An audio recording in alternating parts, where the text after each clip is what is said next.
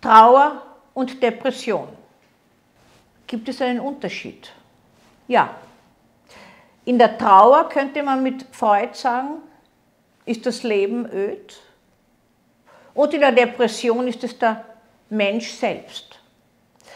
Trauer ist an sich ein vitales Gefühl. Es ist ein Stück eines traurigen Gefühls, eines Verlustes, eines Abschiedes, wo immer ein Stück von einem selbst mitstirbt. Es ist ein vitales Gefühl, was, wenn man es durchlauft und nicht mindert und nicht künstlich beseitigt durch Medikamente, weil man nicht trauern will, was einen Neuanfang schafft. Nach dem Tunnel ist wieder Licht.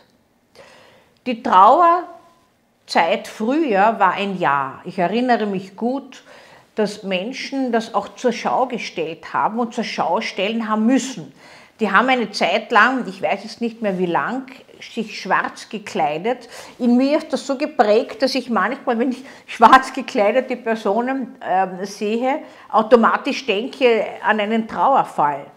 Nicht überall übrigens ist schwarz die Trauerfarbe. Es gibt ja, wie Sie wissen, auch weiß als Trauerfarbe.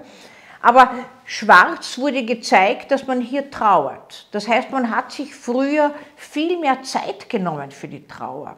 Ich glaube, ein halbes Jahr hat man schwarz gemüssen und danach ist eine schwarze Binde gekommen, damit man noch immer nach außen hin zeigt, dass man in Trauer ist. Trauer ist ein tiefgehendes Gefühl. Man nimmt Abschied von etwas oder von jemandem, diesem Verlust gibt man Raum. Und es ist auch wesentlich, wenn Menschen nach Trauer in Behandlung kommen, dass sie über all diese Erlebnisse zum Beispiel mit dem Verstorbenen sprechen dürfen. Über Gutes sprechen sie sowieso. Aber es ist so ein bisschen verböhnt in unserer Gesellschaft, über Negatives zu sprechen. Und dieses Negative wird oft hintangehalten. Man spricht nicht darüber, er war der Beste und man hat alles ausgeklammert, was negativ war. Aber manchmal hört diese Trauer nicht mehr auf. Und dann kommt es zur sogenannten pathologischen Trauer, zur überlangen Trauer oder man ist zu nichts mehr fähig. Hier geht eine Trauer oder anstelle der Trauer tritt Depression ein. Das ist dann der Fall, wenn Gefühle unausgesprochen bleiben, beispielsweise Wut. Es gibt ja nach Verlusterlebnissen zum Beispiel die, das Gefühl, der hat mich jetzt verlassen, hat er mich allein gelassen, hat mich eh schon im Leben immer allein gelassen und jetzt bleibe ich auch noch über und seine Pension wird mir auch beschnitten und, und, und. Und ich habe so eine Wut, bin aber ohnmächtig, weil er ist ja nicht da mehr, er ist ja schon gestorben. Und eigentlich sollte ich ihn lieben und sollte traurig sein. Ich bin aber wahnsinnig wütend, hat mir neulich eine Patientin gesagt. Es ist heilvoll, das aussprechen zu lassen. Es ist keine Schande, das zu tun. Man darf auch auf Menschen, die verstorben sind, wütend sein, um dann ihnen einen gewissen Platz im Leben, in der Erinnerung, im Herzen, wo auch immer zu geben. Nicht jeder Abschied kann so konstruktiv laufen, wie man es sich vorgestellt hat. Auch wenn er destruktiv läuft, kann man im Nachhinein daran arbeiten. Man braucht nicht sich auseinandersetzen müssen mit dem anderen, um aus einem destruktiven Ende beispielsweise einen konstruktiven Anfang für was Neues zu schaffen. Das gilt auch für Beziehungen. Manchmal in der Wut, in der Ärger, in der Verzweiflung, in der Krise läuft das ganz destruktiv und man überschüttet den anderen mit Vorwürfen oder verstorbenen Gedanken mit Vorwürfen.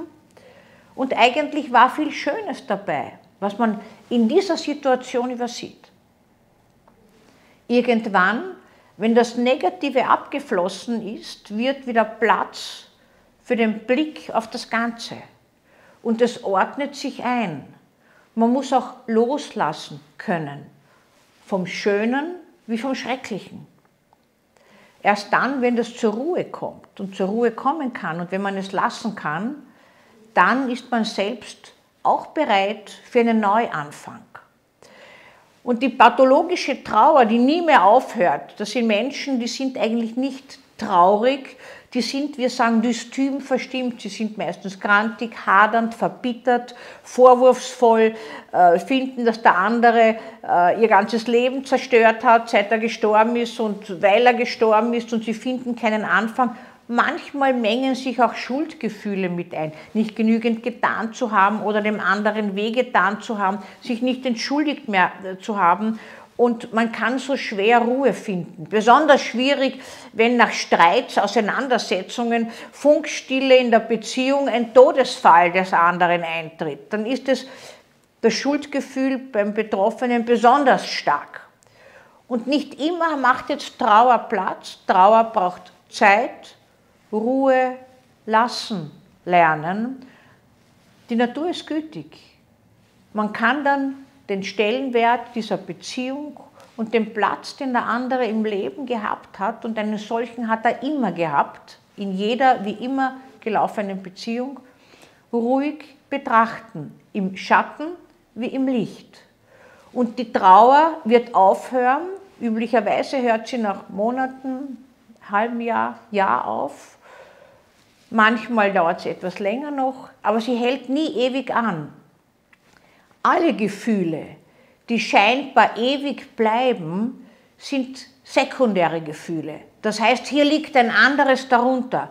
Wenn ich ewig lang depressiv bin, nach einem Todesfall zum Beispiel, liegt oftmals Wut dahinter, Vorwurf, Verbitterung, die nicht zur Sprache kommen.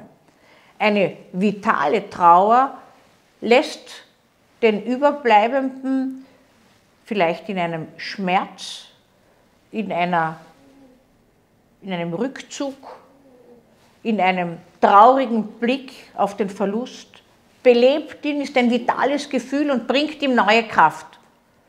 Die Depression nimmt ihm Kraft. Das Ich ist leer, ist öd, ist in der Welt eigentlich schal und sinnlos alles, was man vorfindet.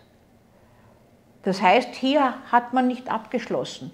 Und ich muss Ihnen leider sagen, in manchen Fällen schließen Menschen mit Verlusten nie ab, sondern rechnen sie ein Leben lang auf. Sie können nicht loslassen. Es ist fast ein Fluch. So wird es berichtet und ich glaube diesen Menschen das.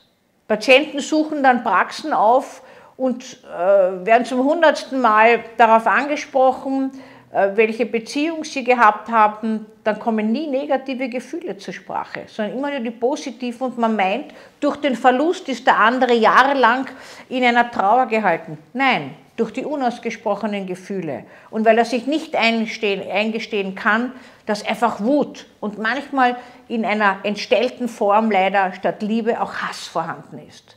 Und Sie wissen ja, Hass bindet mehr als Liebe. Also loslassen, lernen, Trauern zur Zeit und dann den Weg in die Freiheit, in einen Neubeginn.